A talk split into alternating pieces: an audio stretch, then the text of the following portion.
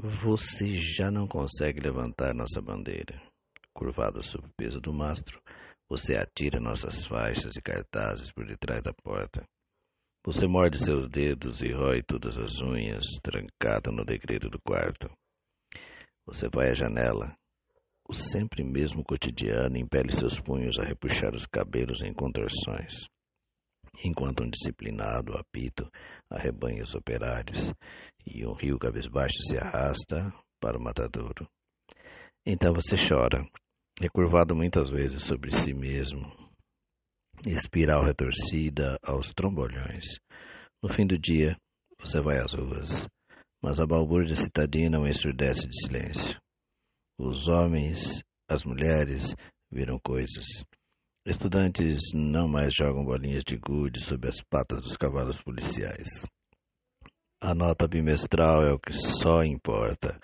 Trabalhadores estão em greve de fazer greve, assustados ou hipnotizados pelos olhos do capital. Mulheres não mais rompem nas cristas das passeatas. No campo, as enxadas cavam para a semeadura e para os corpos baleados. Você nada mais diz a ninguém, ninguém mais nada a você diz. Até o mar, os jardins e os astros se calaram. Não mais o antigo diálogo, agora somente nomes. Por todos os quadrantes triunfa o silêncio. Você, astronauta perdido no espaço, o silêncio. Por entre automóveis e a música, o silêncio. Você repete com ódio pausado. Sim, eu sou o silêncio, as lágrimas estéreis do silêncio. De nada valem meus gritos, minhas provas, minha lógica, nem as surras de cacetete que levei. Então você relembra as noites clandestinas na redação de nosso jornal, as madrugadas de risco anunciando a aurora nos muros, fuzilaria retalhada do inimigo nas fábricas, subúrbios e nossos sindicatos as grades carcomidas das prisões, e os que esmoreceram, os que traíram, e ainda, mais terrível, o entredevoramento de nossas próprias fileiras. O inimigo ri e baba com o ventre exultado, enquanto lobos seguimos nessa guerra de irmãos. Você chora e se arrasta por entre destroços, tropeçando em nossos guerreiros e desbaratados.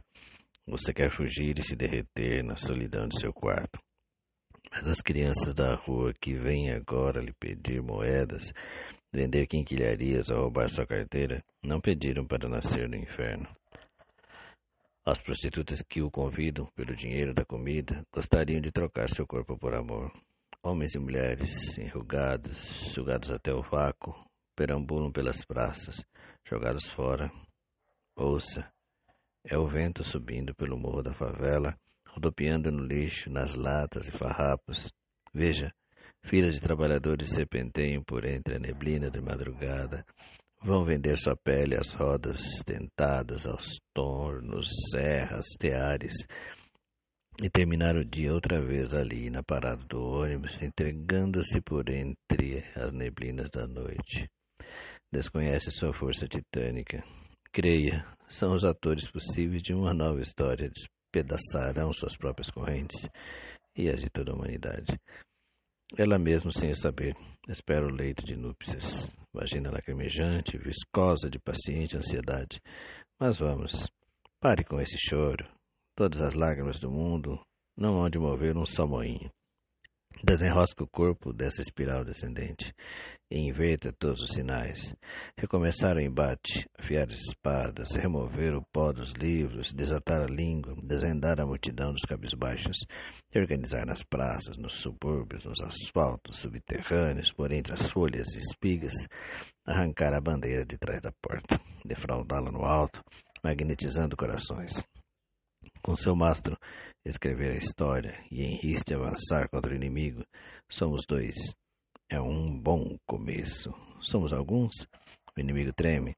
Seremos muitos, a vitória é certa, desde que jamais recolhamos nossa bandeira. Recomeçar, recomeçar, todas as manhãs, teimosamente, sempre e outra vez, de novo, recomeçar. Recomeçar. Humberto Bodra.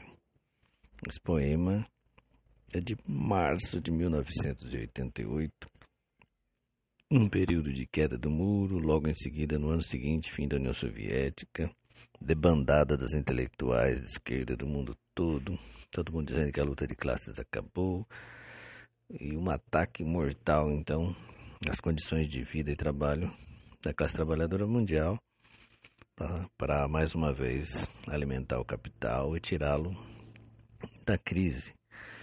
E pior do que isso, né? É, toda a imprensa mundial, intelectuais de todo porte, dizendo que o sonho acabou.